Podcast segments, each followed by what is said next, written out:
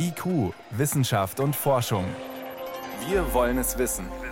Ein Podcast von Bayern 2. Es taut. Ganz aktuell, es taut und tropft seit heute Nachmittag in Bayern, aber auch auf lange Sicht und weltweit. Wegen der Klimaerwärmung schmelzen die Gletscher im Hochgebirge. Ein eigenwilliger Schweizer Forscher sagt jetzt, wir sollten sie künstlich beschneien. Gletscherrettung. Das ist eines unserer Themen heute. Außerdem geht es bei uns um Virusmutanten und die Frage, wie sehr wir sie fürchten müssen und um unsanfte Störmanöver bei E-Scootern. Wissenschaft auf Bayern 2 entdecken. Heute mit Miriam Stumpfe. Etwa 200.000 Gletscher gibt es weltweit.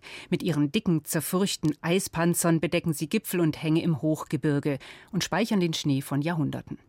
Doch das ewige Eis der Gletscher ist nicht mehr ewig. Bis zum Ende dieses Jahrhunderts wird wohl viel davon verschwunden sein, in den Alpen sogar das meiste. Ein herber Verlust für die Landschaft, für so manches Skigebiet und in regenarmen Regionen auch für die Wasserversorgung. Ein Schweizer Forscher will jetzt das Abschmelzen der Gletscher hinauszögern, indem er sie künstlich beschneit. Klingt verrückt, aber er wirbt vehement für die Idee und hat keine Mühen gescheut, die Idee in Corona-Zeiten der Welt zu präsentieren, quasi live aus dem Engadin. Frierend steht ein Reporter im Schnee auf dem Morteratsch-Gletscher in der Schweiz, auf über 2000 Meter Höhe, und befragt den Gletscherforscher Felix Keller. Die seltsame Szene wird per Kamera live übertragen bei einer Online-Pressekonferenz.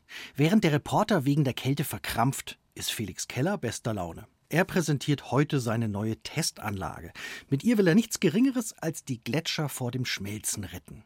Jetzt freut es mich umso mehr, dass ich den Mut habe, etwas auszuprobieren, was vielleicht vielen Menschen helfen kann. Felix Keller plant, den Morteratsch-Gletscher künstlich zu beschneien. Wenn auch nicht mit Schneekanonen, sondern ohne Strom, also klimaneutral.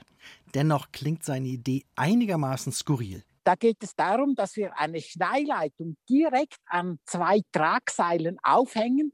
Diese Tragseile können bis zu einem Kilometer lang werden und insgesamt 150 Schneidüsen aufnehmen. Damit entsteht eine Kapazität von 5000 Tonnen Schnee pro Tag, welches ein Seil erstellen kann. 30.000 Tonnen Schnee soll die Testanlage täglich produzieren. Mit Hilfe des Schmelzwassers eines anderen höher gelegenen Gletschers. Keller will dort einen Erdwall aufschütten, so dass sich im Sommer das Schmelzwasser in einem See sammelt. Im Winter soll es durch das Gefälle über Rohre in die über den Gletscher gehängten Düsen gelangen, die dann den Gletscher beschneien. Und schon wenig Schnee, das bestätigt der Glaziologe und Geograf Wilfried Hack von der Hochschule München, kann das Gletschereis effektiv schützen dann genügt eben eine sehr dünne Schneeschicht auf dem Eis, weil der frische Schnee sehr hell ist und dadurch sehr viel Sonnenstrahlung reflektiert wird, äh, ist das ein sehr effizienter Schmelzschutz und da genügen schon geringe Mächtigkeiten, Forscher der Universität Utrecht haben berechnet, dass der Morteratsch-Gletscher mit dieser Methode erst 50 Jahre später abschmilzt als ohne Beschneiung. Aber die Kosten sind enorm. Um den gesamten Gletscher 30 Jahre lang zu beschneien, wäre laut Keller umgerechnet über 90 Millionen Euro fällig. Das und den Eingriff in die Natur durch die Baumaßnahmen hält aber für gerechtfertigt, da so der Gletscher als Wasser- und Schneespeicher erhalten bliebe. Was wir machen, ist aber, dass wir versuchen, die Wasserspeicher zu erhalten, damit eben die Leute, die von diesem Wasserspeicher leben, das Wasser auch zur Verfügung haben. Aber es geht auch darum, dass wir versuchen, unsere Wintersportarten zu erhalten, denn die Gebirgsbevölkerung lebt vom Wintersport und wenn es uns da gelingt, mit Hilfe von stromloser Schneeproduktion den Wintersport ökologischer zu machen, dann finde ich das auch ein wichtiger Beitrag. Bei den Kosten dürfte sich das Beschneien von Gletschern aber wohl nur für sehr wenige Prestige-Skiorte lohnen.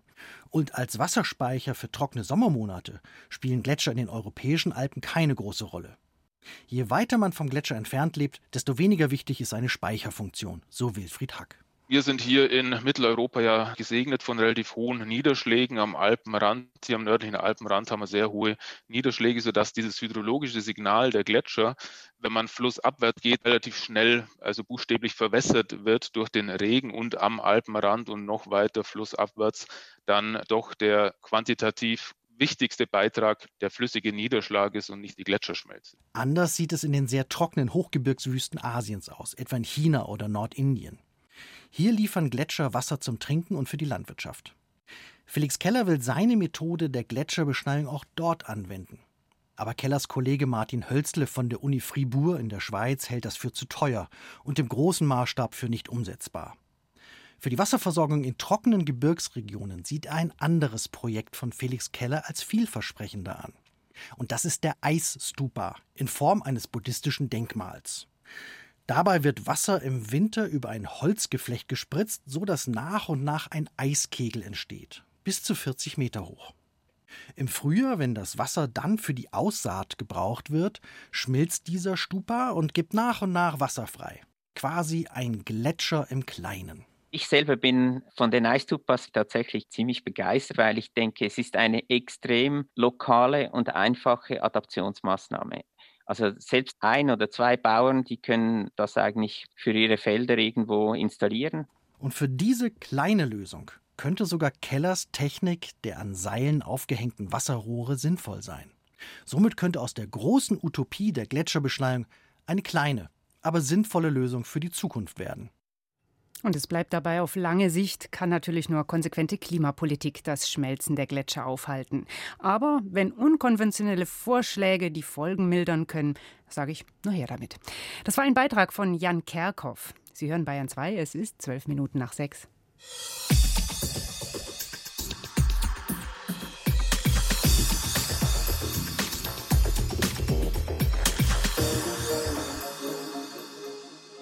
Jetzt sind die Grenzen zu nach Tschechien und Tirol. Zumindest für alle, die keinen negativen Corona-Test vorlegen können und die nicht systemrelevante Berufspendler sind. Ziel? Die Virusmutanten, die in Tschechien und Tirol verstärkt kursieren, sollen sich nicht auch noch in Bayern ausbreiten. Zum Beispiel die britische, die in Tschechien verbreitet ist und inzwischen im grenznahen Tirschenreuth schon rund die Hälfte der Fälle ausmacht. Die Virusvariante gilt als ansteckender als die bisherigen. Deswegen richtet sich die Aufmerksamkeit der Pandemiepolitik gerade voller Angst darauf. Doch wie beeinflussen die Varianten denn wirklich den Verlauf der Pandemie? Das konnte ich vor der Sendung mit Professor Christian Bogdan von der Universität Erlangen besprechen. Er forscht zum menschlichen Immunsystem und beobachtet die Entwicklung als Impfexperte. Und er klingt nicht ganz so alarmiert. Naja gut, ich würde mal Folgendes sagen. Alle Maßnahmen, die wir bisher getroffen haben, um das Coronavirus einzudämmen, das heißt also physische Distanz, Maske, Hygiene, Händehygiene, die, die klassischen Maßnahmen der Hygiene, die werden da genauso greifen. Wenn wir von einer, von einem infektiöseren Virus sprechen, dann meinen wir, dass also entweder das Virus leichter in unsere Zellen hineinkommt oder sich vielleicht in unseren Zellen leichter vermehrt oder dass der Betreffende, der infiziert ist, gegebenenfalls vielleicht auch mehr Viren wiederum ausscheidet. Das alles kann natürlich dann dazu führen, dass insgesamt die Infektiosität von den Betroffenen dann steigt. Und Jetzt haben wir ja gerade die Situation, hm. die Infektionszahlen sinken, mhm. nicht rasant, aber sie ja. sinken. Wenn sich jetzt die Variante ausbreitet, äh, könnte es dann sein, dass auch wenn die ganzen Kontaktbeschränkungen bleiben, auch vielleicht mhm. weiter über den 7. März hinaus, mhm. dass trotzdem dann die Zahlen wieder steigen? Nein, das ist unwahrscheinlich, äh, aus den genannten Gründen. Ich meine, es geht ja darum, äh, wir müssen Maßnahmen ergreifen, die den Erregertransfer von Person A zu Person B blockieren. Ja. Und diese Maßnahmen greifen unabhängig davon, ob ein, ein Virus mutiert ist. Das Einzige, worauf es ankommt, ist herauszufinden, ob es Mutanten gibt, die uns gegebenenfalls dann wirklich stärker krank machen. Und das Zweite wäre, wir müssen sehr genau beobachten, ob das Virus sich so verändert, dass gegebenenfalls die vorhandenen Impfstoffe nicht mehr funktionieren. Bisher gibt es keine Daten, die uns irgendwie verlässlich glauben lassen, ja, hier gibt es eine schwere Erkrankung, hier gibt es auch keine Daten, wo wir sagen können, dass die vorhandenen Impfungen versagen. wir haben In-vitro-Befunde im Reagenzglas. Im Reagenzglas ne? Sie äh, untersuchen, ob Zellen sich infizieren lassen durch ein verändertes Virus und dann schauen Sie, ob Sie diese Infektion blockieren können, entweder durch das Serum von Geimpften oder durch das Serum von Erkrankten. So.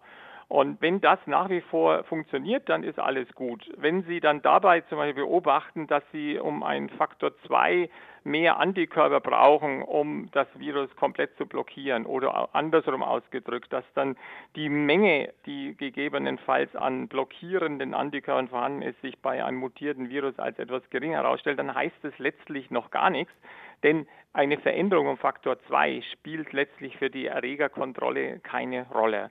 Und das Zweite, was man bedenken muss, ist, äh, wir haben natürlich nicht nur die Antikörper zur Abwehr, sondern wir haben auch die T-Lymphozyten zur Abwehr. Das heißt also, zusammengefasst ähm, ist im Moment wirklich kein Grund zur Panik angesagt.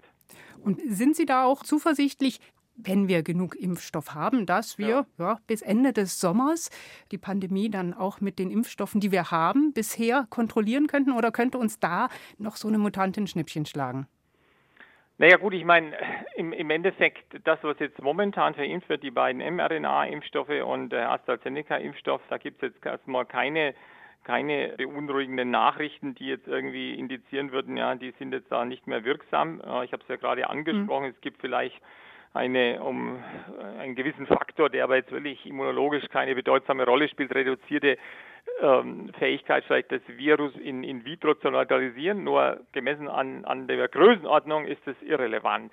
Es gibt vielleicht auch noch einen zweiten Aspekt, den man bedenken muss. So ein Virus kann sich zwar vielfältig verändern, aber was jetzt zum Beispiel dieses Stachelprotein, dieses Spike-Protein anbetrifft, ja, das ist ja das, wo wir letztlich auch mit unseren Impfstoffen angreifen. Ja. Alle drei Impfstoffe benutzen dieses Stachelprotein als Antigen, also um dagegen eine Immunantwort auszulösen. So, wenn sich jetzt dieses Protein ja, fulminant verändern würde, dann wären die vorhandenen Impfstoffe mit Sicherheit nicht wirksam. Nur, das Virus kann jetzt auch nicht hergehen und quasi fulminant das Stachelprotein verändern. Warum nicht?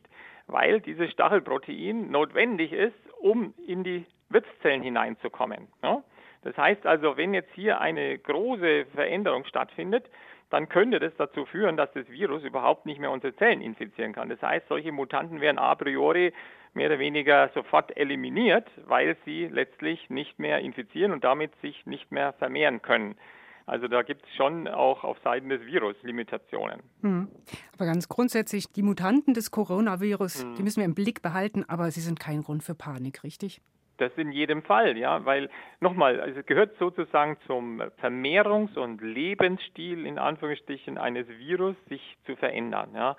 Und das ist äh, bei einigen Viren viel ausgeprägter, viel, viel ausgeprägter, hundertfach ausgeprägter als bei Corona, ja, zum Beispiel Influenza. Da wird jedes Jahr, wenn es dumm läuft, ein neues Virus sozusagen zusammengebaut. Das haben wir bei SARS-Corona mit Sicherheit nicht. Ja. Also wir müssen jetzt nicht glauben, dass das Virus äh, uns permanent davonläuft.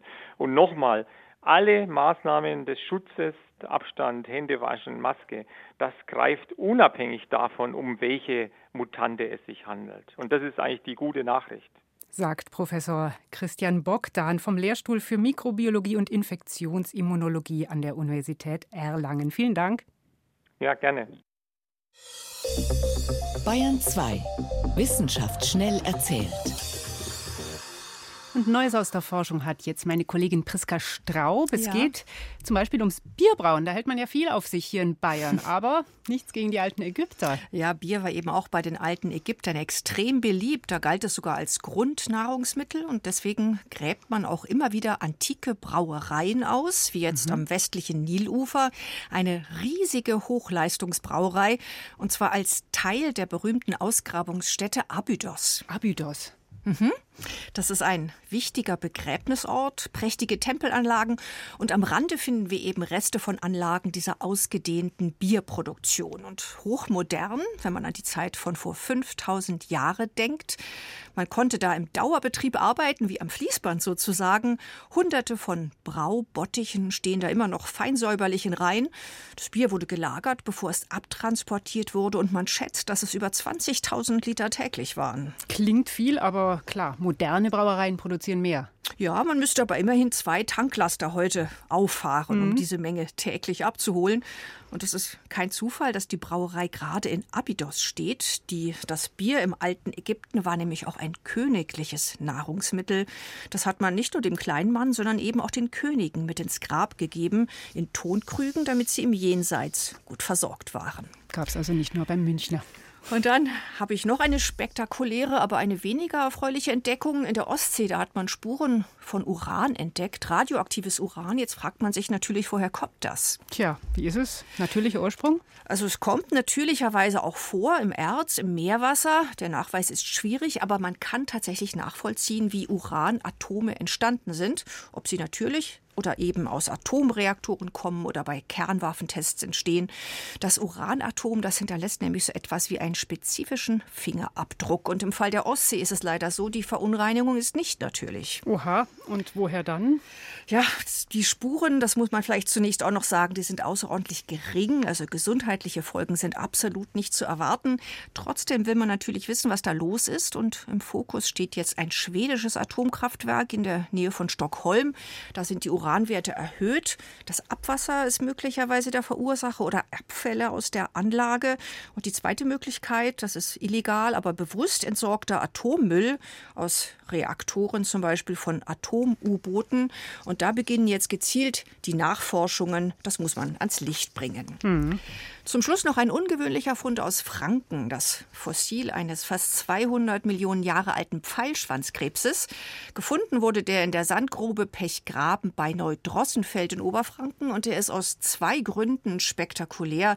Einerseits ist das Tier natürlich außergewöhnlich. Der Pfeilschwanzkrebs ist dieses UFO-förmige, schwerfällige Panzertier mit dem beweglichen Stachelschwanz. Mhm. Kein Krebs übrigens, sondern ein Spinnentier. Mhm. Und ein paar wenige Arten, die gibt es immer noch.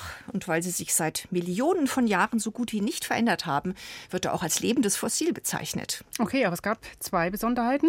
Ja, also früher hatte der eine enorme Artenvielfalt und der Fund aus Franken, der ließ sich zunächst nicht zuordnen. Jetzt hat sich herausgestellt, das Tier gehört zu einer Art, von der man dachte, es wäre längst ausgestorben, damals vor 200 Millionen Jahren.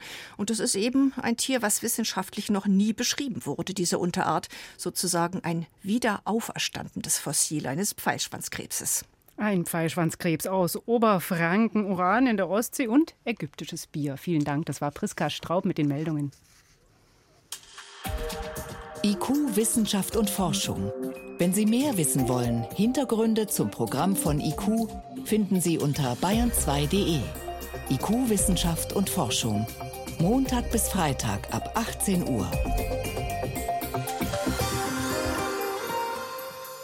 Wer in einer größeren Stadt unterwegs ist, stolpert manchmal fast darüber. Sie stehen an Häuserecken, Ampeln oder auch einfach mal quer auf dem Gehsteig. E-Scooter, Elektro-Tretroller. Sie warten darauf, dass Passanten sie per Smartphone-App aus ihrem Dornröschenschlaf wecken und dann aufsteigen und bequem nach Hause oder zur nächsten Trambahnstation surren. Unkompliziert und spielerisch soll sie sein, die Fahrt mit den kleinen Flitzern. Sicherheitsforscher aber warnen jetzt, die Apps, über die man die Tretroller ausleiht, sind anfällig für Hacker. Angreifer könnten E-Scooter-Reisende unsanft ausbremsen. Der Angreifer stand an einem Fußgängerüberweg und schickte den Sperrbefehl an den Tretroller von seinem Computer ab, als der Testfahrer gerade vorbeifuhr. Der Roller war gesperrt, die Räder blockierten. Durch einen Sprung vom Roller konnte der Fahrer Schlimmeres verhindern. Diesmal war es nur ein Sicherheitstest. Wäre das im normalen Straßenverkehr passiert, bei einer Rollergeschwindigkeit von 20 Stundenkilometern, die Folgen hätten tödlich sein können. Das waren sie in diesem Fall nicht. Denn Jan-Niklas Hilgert vom Fraunhofer Institut für Kommunikation, Informationsverarbeitung und Ergonomie in Bonn hat nur ein Experiment mit einem Elektro-Tretroller auf der Straße vorgenommen. Nicht in voller Fahrt. Der Tretroller war nur ganz langsam unterwegs, sodass dem Fahrer nichts passieren konnte, wenn der Roller gesperrt wird. Die Wissenschaftler haben den Test auf der Straße per Video dokumentiert. Jan-Niklas Hilgert kommentiert das Geschehen so. Einen ahnungslosen Nutzer auf dem Weg mit seinem Roller und dann den gut versteckten Angreifer, der dann den Roller sperrt. Und zugegebenermaßen hier in dem Beispiel ist das natürlich nicht so dramatisch. Aber wenn das an irgendwelchen Orten passiert, im fließenden Verkehr, ist es vielleicht nicht die beste Sache, wenn so ein Roller gesperrt wird. Hilgert und sein Team haben sich die Apps von Tretrolleranbietern wie Lime, Tier oder Spin ganz genau im Computerlabor angeschaut. Und sie fanden dabei Sicherheitslücken, über die nicht nur Daten von Nutzern und Anbietern der E-Scooter ausgespäht werden können, sondern auch Schwachstellen, die zu bösen Verkehrsunfällen führen können, wenn zum Beispiel ein vorbeifahrender Tretroller einfach von einem Angreifer per Bluetooth gesperrt wird und die Räder blockieren. Die Methode, mit der die üble Sicherheitslücke gefunden wurde, heißt Reverse Engineering. Dazu wird von der bereits installierten Smartphone-App der binäre Programmcode ausgelesen und per Software in eine für Menschen lesbare und verständliche Liste von Programmbefehlen zurückübersetzt. Dabei fanden die Sicherheitsforscher auch den Schlüssel, mit dem ein Elektro-Tretroller entsperrt oder auch gesperrt werden kann. Jetzt wollten sie wissen, kann ich irgendwie ja, einen Roller öffnen, für den ich nichts zahlen möchte oder jemand das Roller sperren? Also haben sie das auf der Straße getestet. Das Ergebnis, so ein E-Roller kann damit wirklich beim Vorbeifahren voll ausgebremst werden. Das Resultat dieses Tests teilten Sicherheitsforscher Hilgert und sein Team auch dem Rolleranbieter Spin mit. Das war im vergangenen Sommer. Danach passierte zunächst mal nichts. Als nach einem Vortrag von Jan-Niklas Hilgert über das Sicherheitsproblem der Spin-Roller der Bayerische Rundfunk beim Anbieter nachfragte, kamen die Dinge ins Rollen. Spin-Sprecherin Maria Butzkowski teilte mit, dass sie die behauptete Sicherheitslücke prüfen würden. Bisher legen Spin keine konkreten Forschungsergebnisse des Fraunhofer-Teams vor. Wenig später mailte Jan-Niklas Hilgert, dass sich Spin vor 36 Stunden bei seinem Team gemeldet habe. Der gefährliche Schlüssel, mit dem Tretroller gesperrt werden konnten, sei mittlerweile aus den Schnittstellendaten entfernt worden. Noch sind damit nicht alle Sicherheitsprobleme behoben. Weder bei Spin noch bei den anderen Anbietern. So konnten die Sicherheitsforscher alle Daten, die die App eines Kunden des Tretrollersanbieter Lime empfing, auf ihrem iPhone mitlesen und so beispielsweise einen Roller in einer ganz anderen Stadt entsperren.